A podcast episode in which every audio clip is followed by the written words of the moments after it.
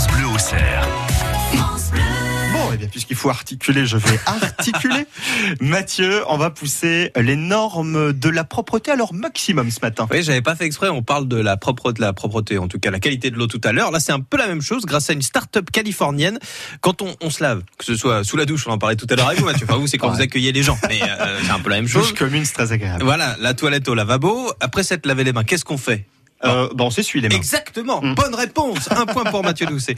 Mais ce qu'il y a de paradoxal avec l'hygiène corporelle, c'est que c'est en nous essuyant que nous enlevons des bactéries qui vont par la suite végéter sur notre linge de maison. Et ça, c'est pas Ah très oui, sain. ouais. Il faut savoir qu'il y a plus de bactéries sur une serviette utilisée que sur la cuvette de votre toilette. Donc il faudrait changer euh, sa serviette tous les jours. Quoi. En, en tout cas, il faut- on, pas nécessairement tous les jours, mais il faudrait savoir quand est-ce qu'on doit la changer. Oui. Petite info, hein, ne tentez pas de vous essuyer les mains avec votre cuvette, ça, ça ne marche pas. Voilà, donc on va parler de- du produit d'une start-up californienne qui s'appelle Mizu, ça veut dire eau en japonais.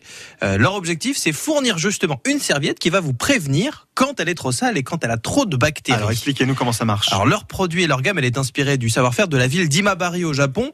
Ils ont pris ça parce que c'est la référence du linge de maison dans le monde, avec des serviettes qui ont une capacité d'absorption, une douceur inégalée. Alors ça, c'est lié au processus de fabrication parce qu'ils utilisent de l'eau sans métal pour faire ces serviettes. D'accord. Donc déjà, ce sont des serviettes de qualité. Mais le petit truc en plus, justement, qu'elles possèdent, et c'est bien utile pour s'assurer de l'hygiène de votre serviette. Alors je vous ai pas ramené euh, la photo des serviettes parce que globalement, c'est des serviettes, hein. donc ça aurait pas été grandiose.